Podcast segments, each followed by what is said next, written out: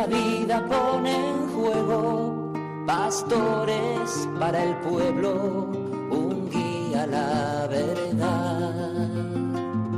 Sacerdote, tan rico en los esfuerzos, tan pobre en los no quiero, pues quiere siempre ahora ya. Comienza en Radio María, Sacerdotes de Dios, Servidores de los Hombres, dirigido por el Padre Miguel Ángel Arribas. En sus manos da el pan de vida, pastor con el buen pastor, al pie de la cruz, con el que está en cruz, de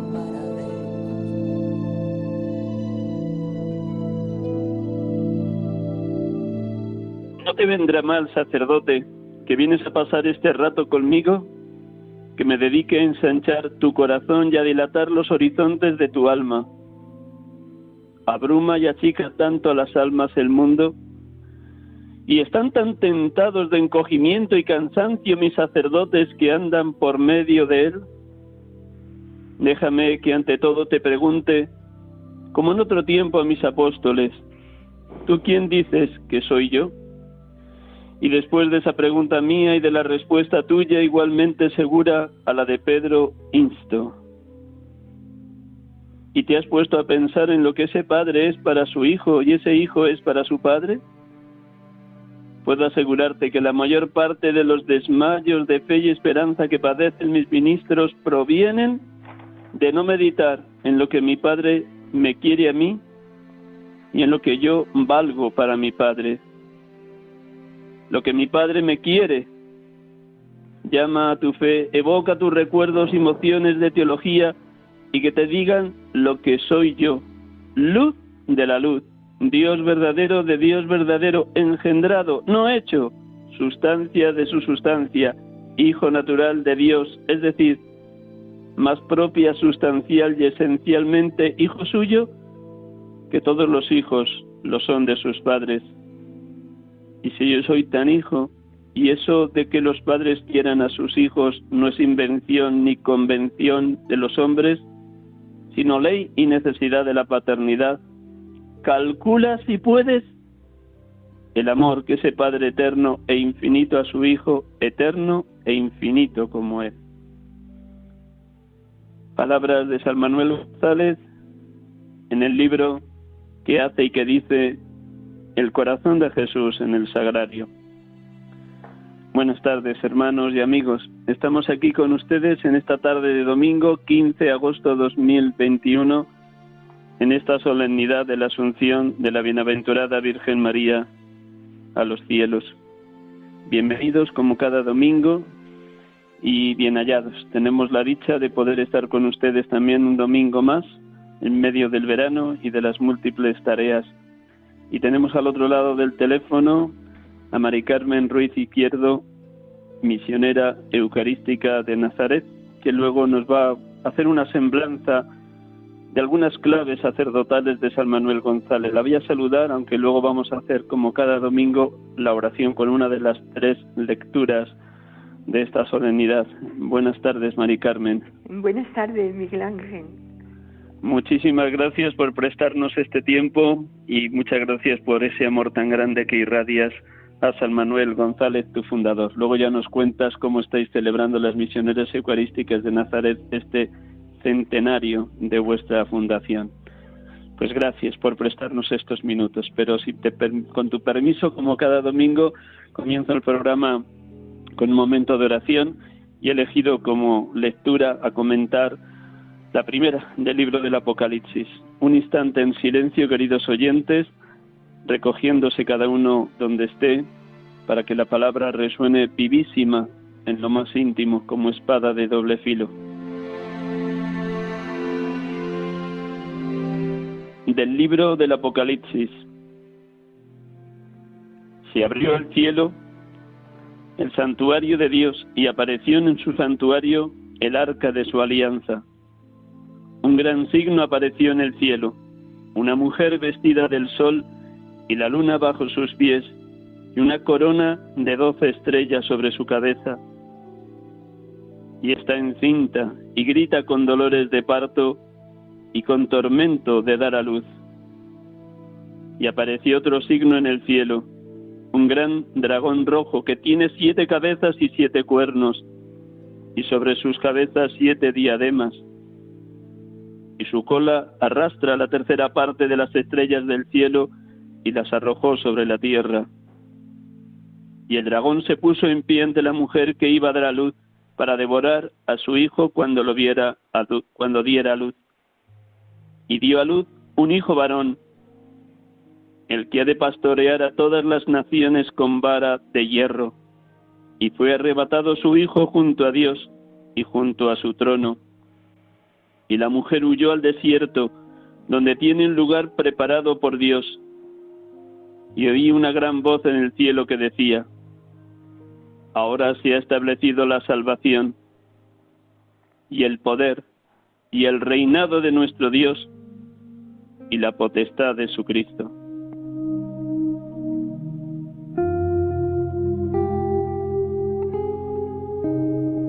Bendito y alabado seas, Padre, porque hoy podemos celebrar con toda la Iglesia esta solemnidad de la Asunción de la Bienaventurada Virgen María.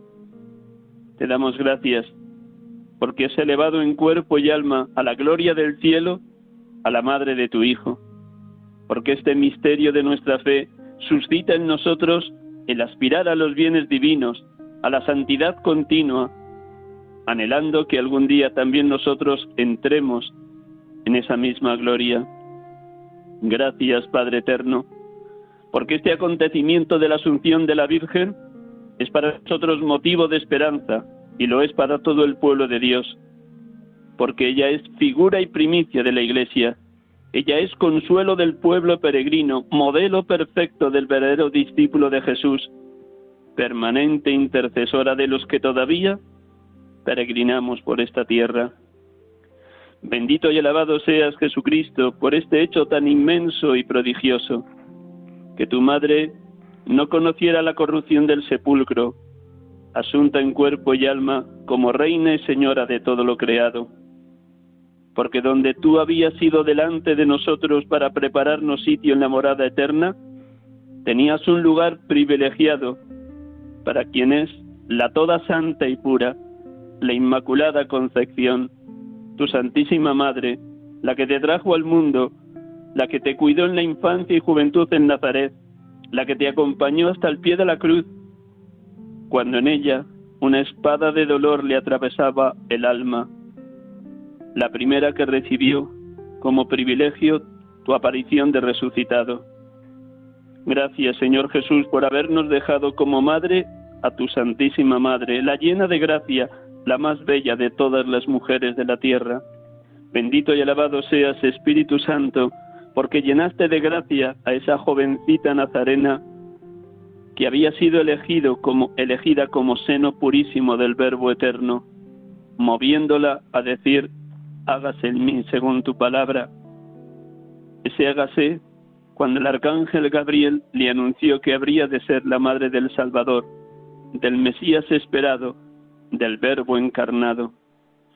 Bendito y alabado seas, oh Paráclito, porque sigues moviendo a los cristianos de hoy a vivir en un permanente Pentecostés para ser valientes testigos del resucitado, sabiéndonos acompañados por la Madre, estimulados por su intercesión, ejemplo y disponibilidad completa a la voluntad divina.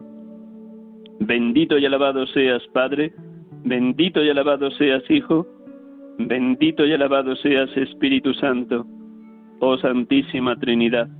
Oh perfectísima comunión de las tres personas, oh adorado Dios amor, Dios Trinidad.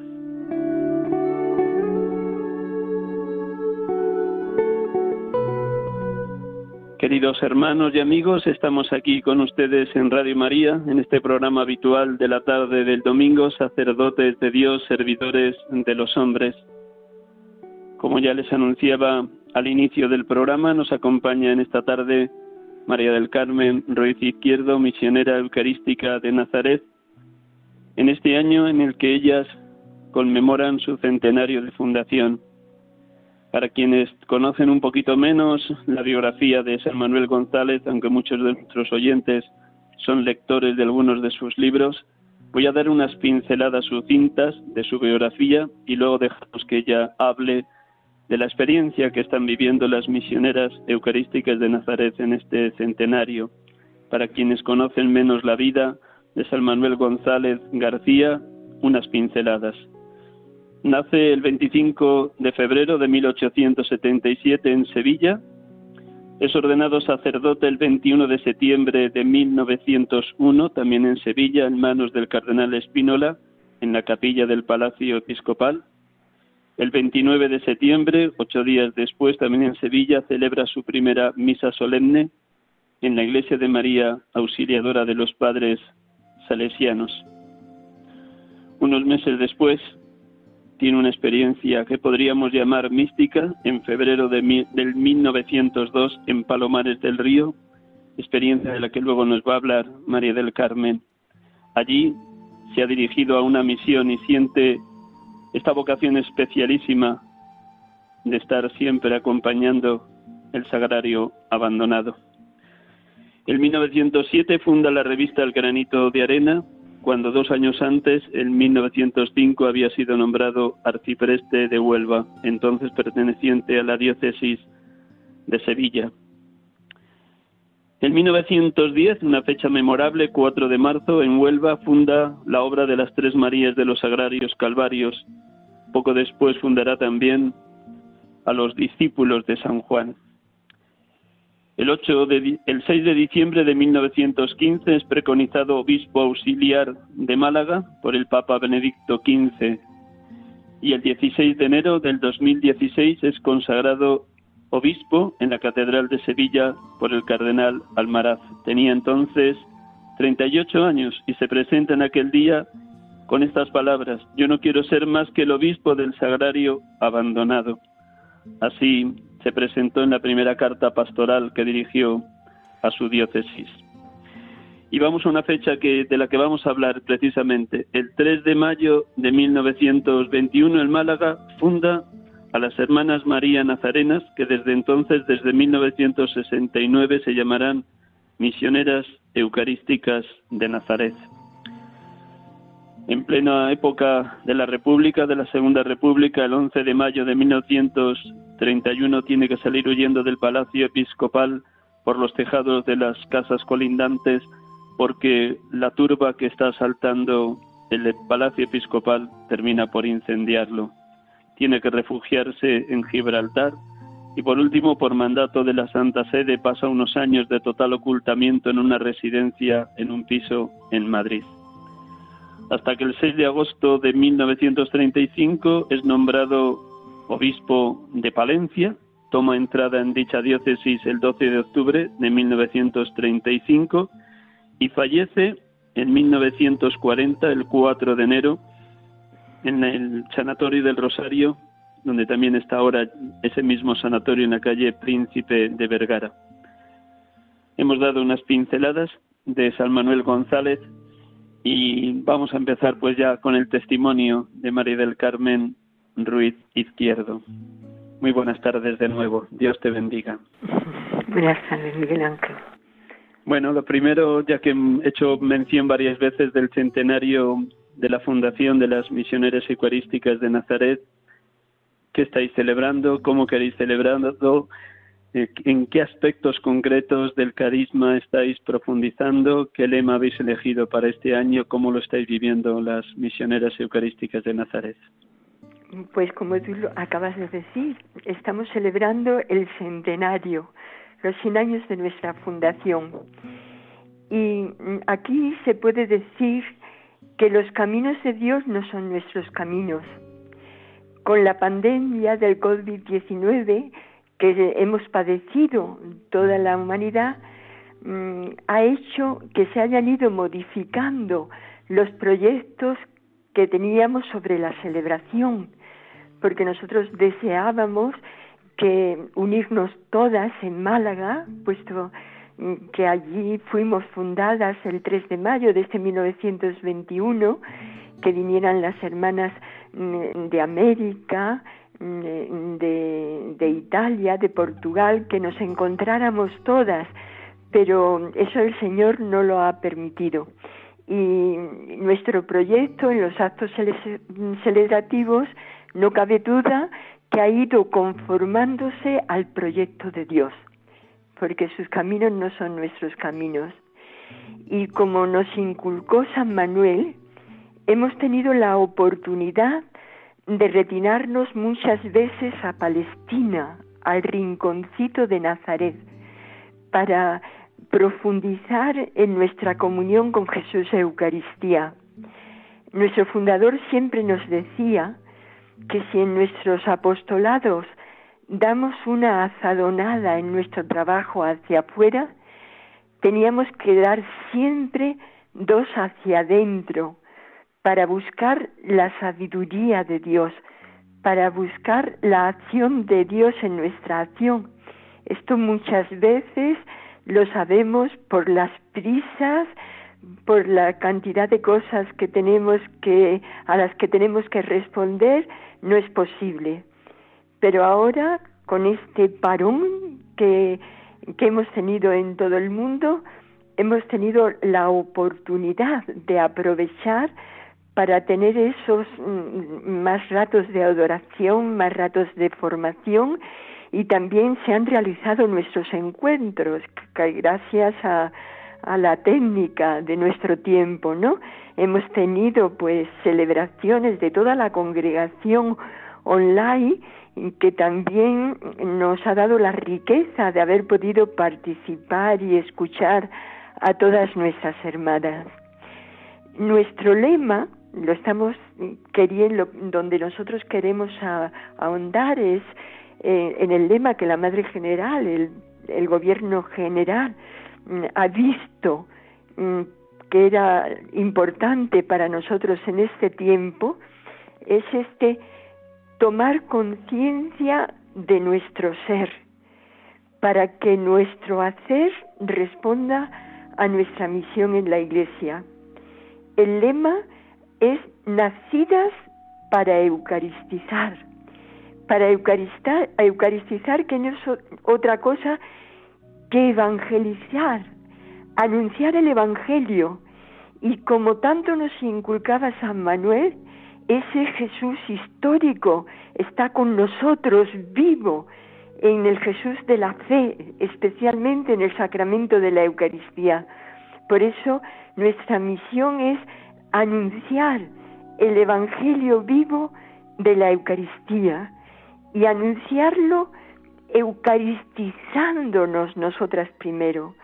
Dejar que nuestra vida vaya respondiendo a aquel lema que él daba a todos, a sacerdotes, a seglares, a nosotras, ser evangelio vivo, eucaristizándonos pues con todas esas actitudes y virtudes que, Jesús no, nos ofrece en el sacramento de la Eucaristía, ese pan que se parte y se reparte a todos con amor como, como servidores para el bien de la Iglesia, para bien de la humanidad, para bien de nuestra congregación.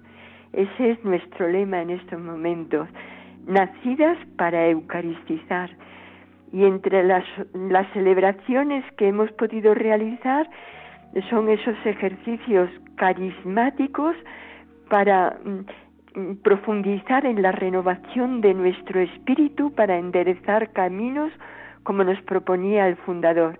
Ese, este es otro acto celebrativo de este centenario. ¿Qué ha supuesto para ti el tener que animar, alentar estos ejercicios espirituales tan carismáticos cuando el Consejo General de tu congregación te pide que ofrezcas a tus hermanas, siguiendo el itinerario ignaciano, pero profundizando día a día en los distintos textos de San Manuel al hilo de ese guion, de ese itinerario ignaciano? ¿Qué ha supuesto primero prepararlos y después ofrecerlos a tus hermanas? El pasado jueves, día 12, terminábamos los ejercicios, que también he tenido la dicha de poderos acompañar como sacerdote. Pero para ti, como mujer eucarística, el volver otra vez sobre los textos de San Manuel, ¿qué ha supuesto y cómo el Señor se ha mostrado contigo? El Señor se ha mostrado conmigo grande, porque el Señor siempre es grande en todo lo que nos pide. Ha sido una oportunidad que, que yo agradezco a mi Madre General de, discernimiento, mm, tratando de mantenerme en comunión desde mi pobreza, en comunión con el Espíritu, de ahondar en ese patrimonio tan rico que nuestro fundador nos ha dejado a través de sus escritos y a través de su vida. Mm, es un, bucear en, toda esa riqueza de nuestro patrimonio para mm, discernir por donde el Espíritu nos lleva en, en este momento de nuestra historia, en comunión con nuestras raíces, que son las que nos comunican la, la savia para seguir viviendo en este momento concreto de la historia de Nazaret, en este centenario. Sin duda que para ser fieles a nuestras raíces, como nos decía el Papa Juan Pablo II en su documento mm, de, de vida consacrada, pues tenemos que buscar ese, ese dinamismo del carisma en estos momentos de nuestra historia para ser fiel al mismo carisma, siendo fieles al hombre de nuestro tiempo, al hombre de hoy. Entonces, para mí ha sido una riqueza mm, de, tener más tiempo de oración, mm, en esa profundización, de tener más contacto con el Señor, de más vivir esa dimensión de mi carisma, de dar, de dar compañía a Jesús, tratando de estar abierta a la luz que sin duda ninguna en todo momento mm, la acción del Espíritu está proyectando en su iglesia y en cada una de los que pertenecemos a ella. Ha sido pues un, vivir también mi conversión en contacto con, los escritos de, mi fundador, eh, el encontrarle sentido a cada una de sus palabras para proyectar nuestro carisma hacia adentro y hacia afuera. Te voy a pedir algo muy difícil, soy consciente de ello, y es que presente de una manera muy sucinta, siempre en la radio las cosas tienen que ser breves, concretas y directas, la experiencia que Dios le regaló a San Manuel González en aquel febrero del 2000, de 1902 en Palomares del Río. Ahora estás de superior allí y has estado muchas veces en ese sagrario que encontró con estas palabras que voy a leer y que el mismo San Manuel nos narra tan vivísimamente el libro Aunque todos yo no. Permítame que lea para que los oyentes que no conocen esta experiencia se empapen de ella y luego nos comentas cómo están con plena actualidad tú que estás allá en Palomares delante de ese sagrario y que se lo has explicado recientemente a tus propias juniores de congregación, pero también a tantas y tantas personas que pasan por el sagrario de la iglesia de Palomares del Río. Lo leo muy brevemente y luego lo que puedas nos comentas de la experiencia de aquel primer sagrario abandonado que se encontró San Manuel González. Un ventanuco como de un palmo cuadrado con más telarañas que cristales, dejaba entrar trabajosamente la luz de la calle, con cuyo auxilio pude distinguir un azul de trino de añil que cubría las paredes, dos velas que lo mismo podían ser de sebo que de tierra o de las dos cosas juntas, unos manteles con encajes de jirones y quemaduras y adornos de goterones negros, una lámpara mugrienta goteando aceite sobre las baldosas pringosas, algunas más colgaduras de telarañas. Qué sagrario, Dios mío, y qué esfuerzos tuvieron que hacer allí mi fe y mi valor para no volver a tomar el burro del sacristán que aún estaba amarrado a los albadones de la puerta de la iglesia y salir corriendo para mi casa. Pero no huí, Allí me quedé un rato largo y allí encontré mi plan de misión y aliento para llevarlo a cabo. Sobre todo, encontré allí de rodillas aquel montón de harapos y suciedades, mi fe veía a través de aquella puertecilla polillada a un Jesús tan callado, tan paciente, tan desairado, tan bueno, que me miraba. Sí, parecíame que después de recorrer con su vista aquel desierto de almas, posaba su mirada entre triste y suplicante, que me decía mucho y me pedía más, que me hacía llorar y guardar al mismo tiempo las lágrimas para no afligirlo más. Una mirada en la que se reflejaban unas ganas infinitas de querer y una angustia infinita también por no encontrar quien quisiera ser querido.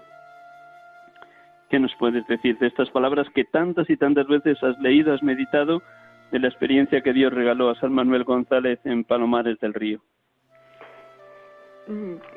Trataré de ser concisa como tú me has pedido.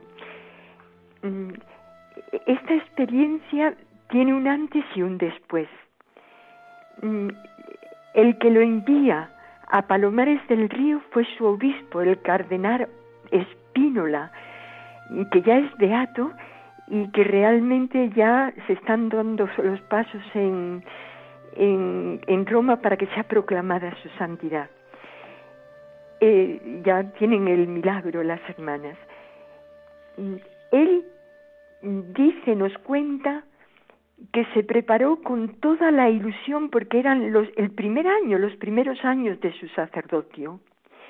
Y en ese antes, en el que él nos cuenta sus sentimientos, su conversación con el, con el sacristán que había ido esperar, a esperarle, nosotros nos encontramos que llevaba mucho amor, pero también llevaba muchos sueños, muchas ilusiones que no compaginaban del todo con la voluntad de Dios, porque era mm, ver el triunfo en su apostolado, el soñar con que todo iba a ver bien, iba bien, que iba a ser fácil con el final apoteósico de una comunión general y que fuera su obispo.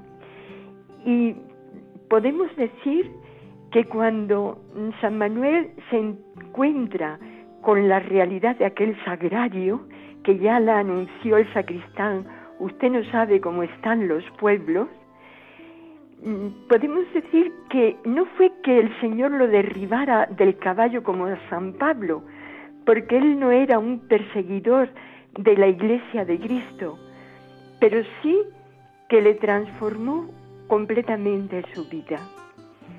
Él cuenta que en esas palabras que tú has dicho, eso que le que le, lo que él le suscitaba era huir de aquella realidad tan oscura, tan distinta a la que él se había soñado, pero dice, no huí, allí me quedé largo rato, un rato largo que él no supo cuánto fue, como le contó a, su amigo el párroco de Coria del Río, un sacerdote a tres kilómetros, que era el párroco de un pueblo a tres kilómetros de Palomares.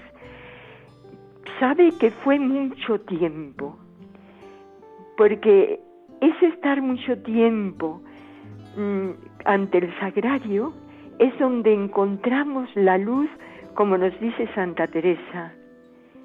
Es ahí en la oración donde se encuentran las verdades. Y él dice que él encontró respuesta a su inquietud de la misión que tenía que dar. Dice que encontró su, plan de misión y los medios para llevarla a cabo.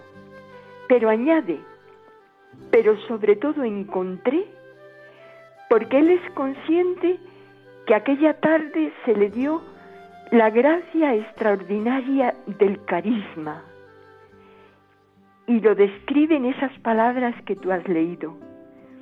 Encontré la mirada de un Jesús tan paciente, tan bueno, tan callado, que me miraba y, que en su mirada me decía mucho y me pedía más. Y aquella mirada, la palabra de Dios tantas veces meditada por San Manuel a la luz de la lámpara del sagrario, aquella mirada le puso de relieve las palabras del abandono que Jesús había vivido en su vida mortal entre nosotros. Y entonces Él las va enumerando. Aquel no había posada para Él en el mesón. Aquella pregunta a los apóstoles cuando anuncia el don de la Eucaristía que nos regalaba y que los hombres no entendieron, no entendemos nada de eso, y empezaron a retirarse, y le pregunta a los apóstoles, ¿y vosotros también queréis dejarme? Y el abandono de todos cuando empieza la pasión y abandonándolo huyeron, y pone todas las escenas del abandono de la pasión, la bofetada del pretorio, los alibazos de los soldados, la coronación de espinas, esa entrega en el amor en el que el Señor está dando la vida y que no ofrece correspondencia. Y entonces San Manuel dice, todo aquello que yo veía en la vida de Jesús entre nosotros, lo veía allí presente, en aquel sagrario. Y él expresa oprimiendo al corazón grande del corazón de Jesús. Entonces él, su vida se transforma. Aquel joven que solo soñaba en triunfos en su apostolado, ahora, tiene deseo de ir a un pueblo donde realmente sea necesaria la evangelización, el anuncio, para atraer a los hombres al encuentro con Jesús Eucaristía y él define su definición, lo que es un sacerdote. Es un hombre elegido y consagrado por Dios para pelear contra el abandono del sagrario, para anunciar constantemente la buena noticia del Evangelio, para atraer a los hombres al encuentro con Jesucristo, donde ahora ha plantado su tienda entre nosotros, donde está cerca de su pueblo, donde nos espera constantemente en el, en el sacramento de la Eucaristía. Y allí surge su ofrenda. Servirte de mano, servirte de boca para anunciarte, servirte de pies para llevarte a Él, servirte de corazón para amarte. Mm, es la ofrenda a la que se compromete ante aquel sagrario. Luchar para erradicar el abandono de la Eucaristía. Cuando sucede este acontecimiento tan central y carismático para San Manuel González, él apenas llevaba cinco meses ordenado sacerdote y tenía 25 años apenas cumplidos o, a punto de cumplirlos, dependiendo la, la fecha que fuera el acontecimiento en febrero del 1902. Y allí le envían a Huelva. Y en Huelva, pues tiene también una experiencia como sacerdote, como arcipreste en la parroquia de San Pedro. ¿Qué tendría que decirnos a los sacerdotes de hoy San Manuel González en esos años, su experiencia de vida sacerdotal en esos años de Huelva, donde combina maravillosamente, por gracia del Espíritu Santo, oración y vida, contemplación y acción, amor intensísimo a Jesús Eucaristía, levantándose muy pronto, abriendo tempranísimo la parroquia, sentándose en el sagrario, sentándose en el confesionario desde donde veía el sagrario de la parroquia, cómo combinaba ese amor a la Eucaristía con la atención a los más pobres, fundando escuelas, talleres, orquestas, todo para sacar a los más necesitados de su indigencia. ¿Qué nos tendría que decir hoy a los sacerdotes, San Manuel? Bueno, yo no sé cómo lo combinaba, pero la realidad es que supo combinarlo. desde el primer momento que llega a Huelva, mm, toma, toma contacto con la realidad. Se da cuenta mm, que era una sociedad laicista, pero en contra, mm, también envenenada, en contra de la Iglesia. mm, los niños le apedreaban y le decían mala pata, a, su cuervo mala pata, a su paso entre ellos. Él sufría tremendamente porque se daba cuenta que no es eso el corazón del niño, eso es lo que habían sembrado.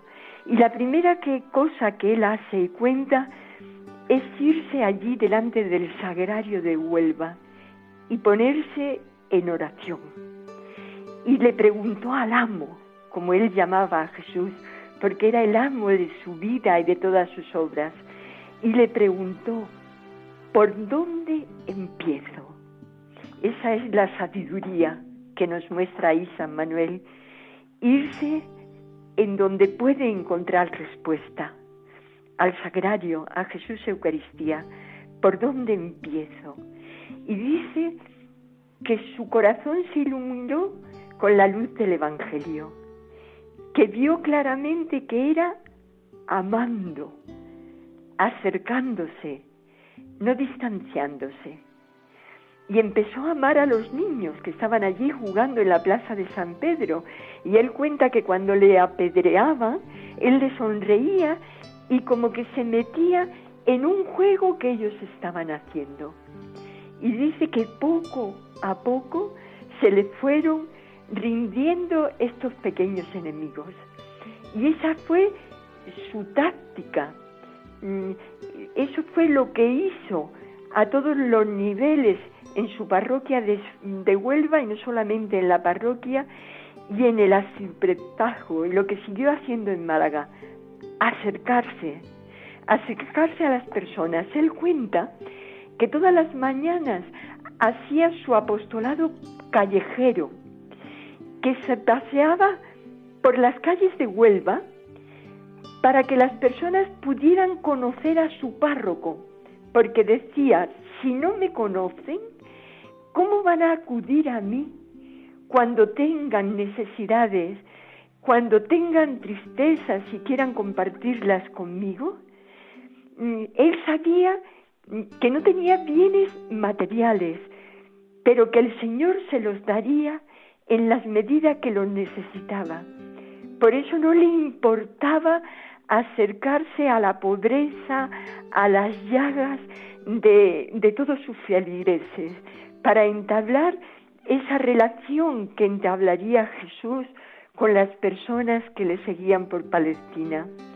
Y así fue encontrando, él no pasó nunca de largo ante las necesidades que encontraba en su camino, porque pensaba que él no tenía los medios, pero que él tenía a su servicio el banco de la providencia y que el Señor nunca fallaba.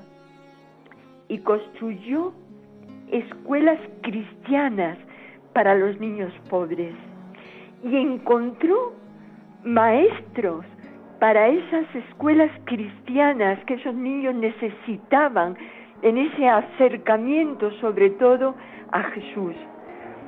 Fue don Manuel Ciuró, que también está incoado su proceso de, de beatificación, un seglar, mm, él era abogado, mm, y él, por amor a los niños pobres, se hizo maestro de niños pobres y hasta escribió mm, libros de pedagogía para los maestros, cada maestrillo tiene su librillo. Él dice que no sabe si acertó o no acertó en esta elección, en ese discernimiento que hizo en su vida, pero que verdaderamente los niños le dieron mucho más que lo que él les pudo ofrecer. Y así a todos los niveles. Él fundó escuela nocturna para las obreras, mm, formó también, fomentó las vocaciones, fomentó un club de niños para fomentar las vocaciones sacerdotales. Fueron unos años muy fecundos en Huelva, incluso hizo casas para los pobres, en la beatificación de San Manuel, en el acto que se, que se hizo en, Huelva, el entonces alcalde don Pedro, me acuerdo que se llamaba, no recuerdo el apellido, dijo que don Manuel había sido el primer alcalde de Huelva, porque no solamente se había preocupado de acercar como lo hizo a las personas a Jesús Eucaristía, sino que se preocupó por las necesidades materiales de su pueblo. Él incendió a sus colaboradores en amor al amo. Cuentan que los hombres que les ayudaban se pintaban miniaturas en el reloj, ahí en el centro, una miniatura del corazón de Jesús, para que cuando miraran la hora se acordaran que todo lo hacían por amor al Señor, por darle, por buscarle compañía.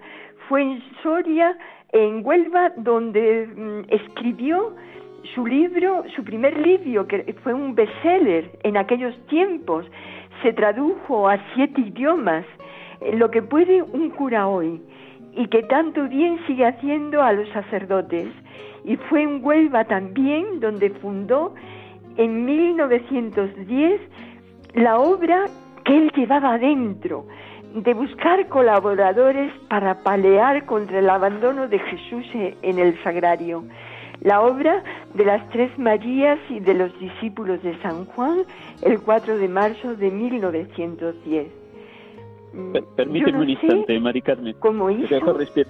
Pero mantuvo siempre su, tiempo largo de oración delante del sagrario, se levantaba muy pronto, a las cinco o a las seis de la mañana abría las iglesias, la iglesia de San Pedro, se colaba allí frente al sagrario, se ponía en el confesonario, lo había colocado frente al sagrario para orar, para pedir por sus sacerdotes, para acoger a los que entraban, para hacerles crecer en el amor con Jesús Eucaristía.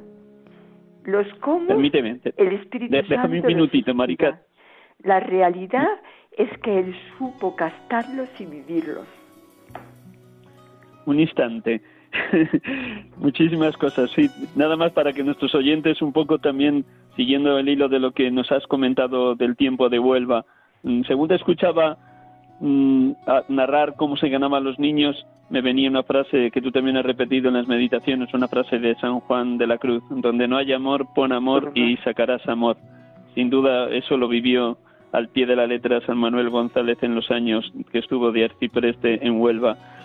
Sí, sorprende cómo en apenas 10 años, que son el tiempo que estuvo en Huelva, hasta que le preconizaron obispo, de, obispo auxiliar de Málaga, como todos estos datos, ¿no? El haber fundado el granito de arena justo dos años después de llegar a Huelva, el haber inaugurado las escuelas del Sagrado Corazón de Jesús en el barrio de San Francisco en el año 1908, apenas tres años después de llegar, el fundar en el año 1910, cinco años después de, de su llegada a Huelva, la obra de las Tres Marías, de los Agrarios y de los discípulos de San Juan, y, el haber podido escribir este libro tan maravilloso que mm, un siglo después sigue teniendo plena actualidad, como tú has señalado, lo que puede un cura hoy, realmente es para dar infinitas gracias a Dios.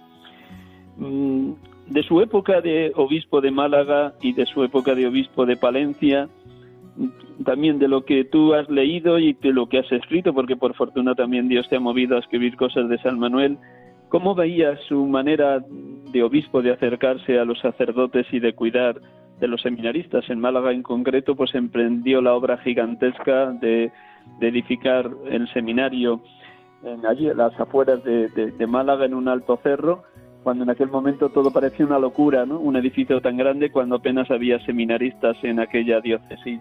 ¿Cómo vivía esa cercanía a los sacerdotes y a los seminaristas San Manuel González? Él dice que, que, todo lo basó en la confianza en el amo. Él, su, gran impulso y dinamismo siempre lo recibía de Jesús. Lo vivió como, como tú has dicho, con esa cercanía. Él, él vio la necesidad que tenía Málaga de un seminario nuevo, porque estaban allí en la calle Fresca, en unas condiciones para la salud. Él lo discernió mucho, vio si era algo que el amo lo quería y, todas las respuestas les impulsaron mm, a ello y por eso acometió esa obra gigantesca de la fundación de, del seminario, porque eh, los sacerdotes, eh, él siempre confiaba que es el gran instrumento de Dios, es mm, la gran fundación, dice él, el apóstol, el sacerdote, es mm, el gran derrochamiento de amor mm, que Dios hizo, que Dios nos regaló a los hombres después de la Eucaristía. Y entonces él vivió para los sacerdotes. Le fue muy duro en ese tiempo de Málaga, porque no solamente en Málaga, sino en muchas diócesis, en España y en el extranjero, mm, no era la formación de los sacerdotes que ahora tienen en los seminarios. Entonces él lo primero que se preocupó fue por, por la formación de los seminaristas. Él envió a sacerdotes a Roma para formarse porque mm, estaban formándose por los religiosos, que era una labor muy buena la que estaban aportando en la formación de los sacerdotes, pero él decía, ¿por qué alimentarlos con la leche de una nodriza cuando la madre también puede alimentarlos? Y entonces se preocupó mm, para que los sacerdotes mm, recibieran una formación sacerdotal que eran la que tenían que realizar siempre en contacto con el pueblo. Mm, es ver cómo San Manuel desciende a detalles mm, de ofrecer en la formación a sus seminaristas, incluso tenían huerto para labrarlo, para que se acostumbraran, porque decía que la mayoría de sus sacerdotes iban a tener contacto con una población rural y el sacerdote debe de estar mm, preparado mm, para ayudar y apoyar en todo a sus feligreses. Después les inculcó ese amor y esa confianza tan fuerte en Jesús Eucaristía. Mm, en la fundación del seminario eh, tuvo cauce para ello, como, como sus sacerdotes colaboraron desde su pobreza, desde su eh, poquedad económica que tenían y aportaban donativos para la creación del seminario. Él cuenta muchas anécdotas de cómo cuántas veces mm, le faltaban los medios, por ejemplo, le faltaba el agua, no encontraban agua por ningún sitio en aquel monte y él ponía a los seminaristas a rezar delante del Santísimo expuesto mm, Corazón de Jesús, darnos agua limpia y abundante. Y, la encontraron, encontraron allí un manantial con capacidad para las obras y para surtir a todo el seminario. Mm, y, eso en lo, en lo material y en lo espiritual. También le, le pedían dinero limpio y abundante para poder mm, corresponder a las necesidades de las obras. Él cuenta tantas veces en, sus sábados en que, en que no tenía con qué pagar a, a los obreros y, y, presentarse un hombre con un sobre, con un donativo, diciéndole para sus obras, para lo que usted necesite. Y era justo lo que necesitaba para aquel sábado. Mm, eh, fueron muchas las formas de acercarse San Manuel a sus sacerdotes. Mm, él también practicó en Málaga con todos el apostolado callejero, de cercanía, saludando a todos. Yo recuerdo mm, en mis años de juventud, una vez hicimos un programa en la radio, no había televisión, porque era una cualquier aniversario de la fundación de las obras de San Manuel y hablamos en Radio Juventud. Iba yo en el tranvía, en el tranvía y, y escuchaba a unos ancianos diciendo, ¿has escuchado la radio esta mañana? Fíjate, me ha acordado tanto de don Manuel, fíjate que hemos tenido obispos buenos y obispos santos de nuestra diócesis pero tan cerca del pueblo como don Manuel no hemos tenido a ninguno. Era esa cercanía, mi familia así lo cuenta, dice que, que, era una simpatía grande, que tenía la gracia del cielo y de la tierra, de, acercarse a las personas para anunciar, para eucaristizar, para darle la buena noticia, ¿no? Mi madre lo recuerda cuando en la visita pastoral él estuvo en mi casa compartiendo la merienda, compartiendo mm, eh, con, la familia, después ese detalle de, mm, de, agradeciendo. Y también la fama de santidad que él tenía. Mm, mi madre, yo no vivía entonces, pero mi hermana mayor recuerda que reunió a los hermanos que vivían y les dijo, tener en cuenta que con nosotros ha estado en esta tarde un santo. Y les enseñó la tacita donde había tomado el café. Y le dijo, esta tacita no se toca, la tenemos que guardar como una reliquia. Y cuentan que uno de mis hermanos, cuando mi madre se enfadaba con él, decía en rebalsa, pues ahora rompo la taza. Pero lo importante, el pueblo, cómo se daba cuenta de que estaba en comunión con un santo. Mi madre recuerda cuando contaba la experiencia de Palomares, ella decía en su fe sencilla que San Manuel tenía que haber visto algo en, Palomares. Y yo le decía, mamá, él lo escribe, mi fe veía, fue una experiencia en la fe. Decía, sí, sí, sí, pero una, una experiencia muy extraordinaria porque se transformaba, su, su rostro irradiaba cuando la contaba. Sin duda que su amor a los sacerdotes fue muy grande, fue muy grande. Él, mm, ya en el destierro, en el 1933, no se, no se termina, no lo termina, no, no lo publica, mejor dicho, hasta 1935, eh, escribe el rosario sacerdotal, porque él dice mm, que mm, el contemplar los, el amor que el Señor nos ofrece en sus misterios ayuda tanto al sacerdote. Le ayuda a glorificar a Dios, a salvar y a santificar a las almas.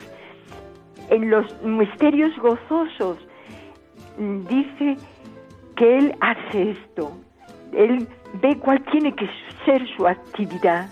En los dolorosos, en los dolorosos padeciendo, escribe. Y en los gloriosos, dejando hacer a Dios. Mari Carmen, una última pregunta que estamos ya casi con el tiempo a punto de cumplirse.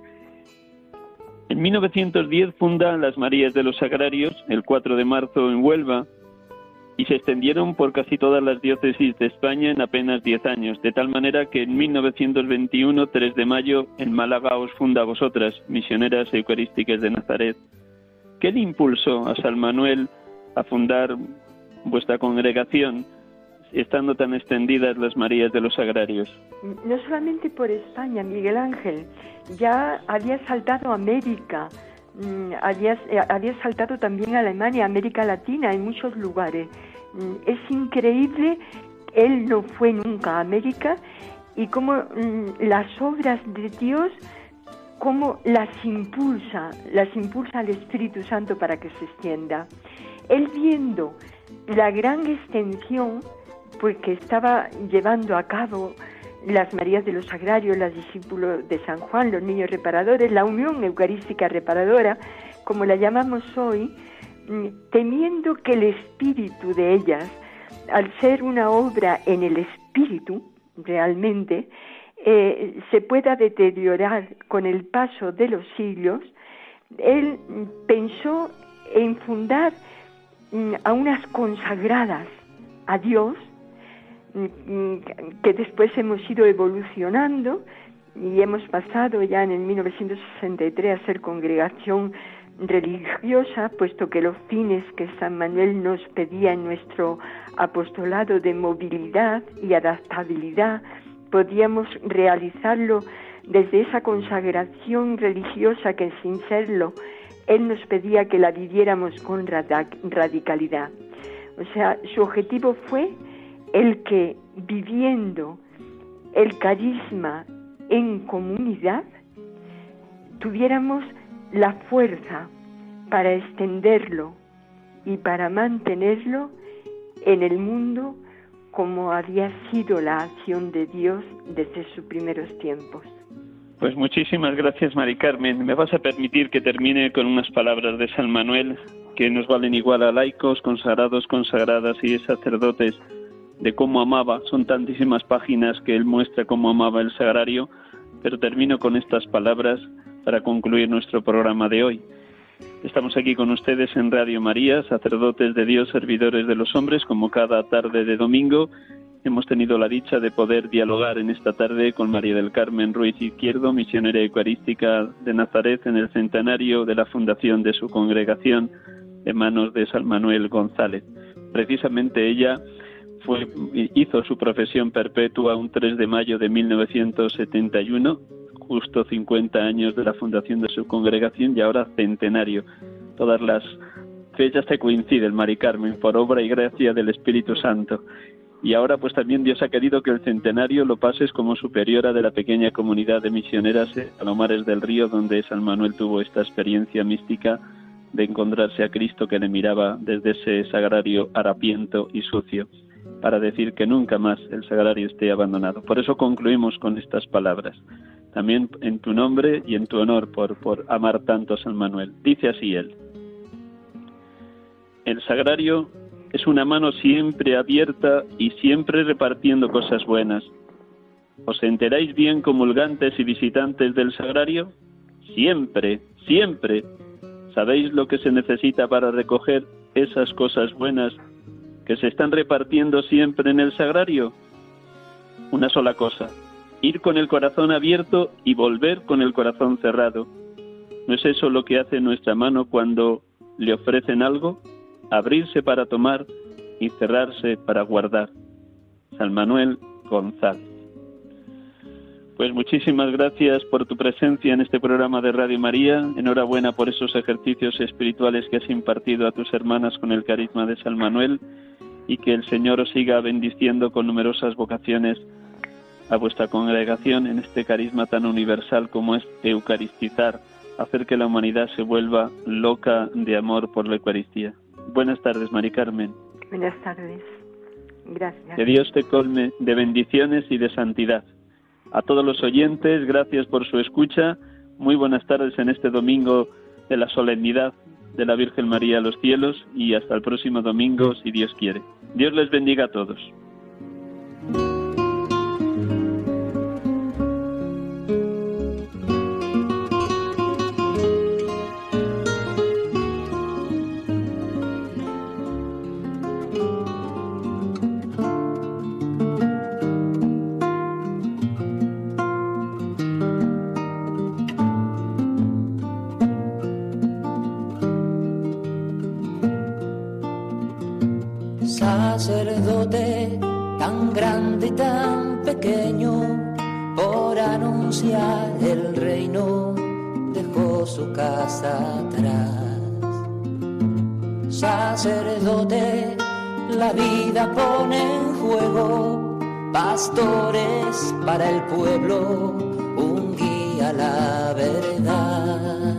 Acaban de escuchar el programa Sacerdotes de Dios, Servidores de los Hombres, dirigido por el Padre Miguel Ángel Arribas. Pues quiere siempre ahora ya. Pastor con el buen pastor al pie de la cruz, con el que está en cruz, lámpara de luz la oscuridad, en sus manos da el pan de vida. Pastor con el buen pastor, al pie de la cruz, con el que está en cruz, lámpara de luz, en la oscuridad, en sus manos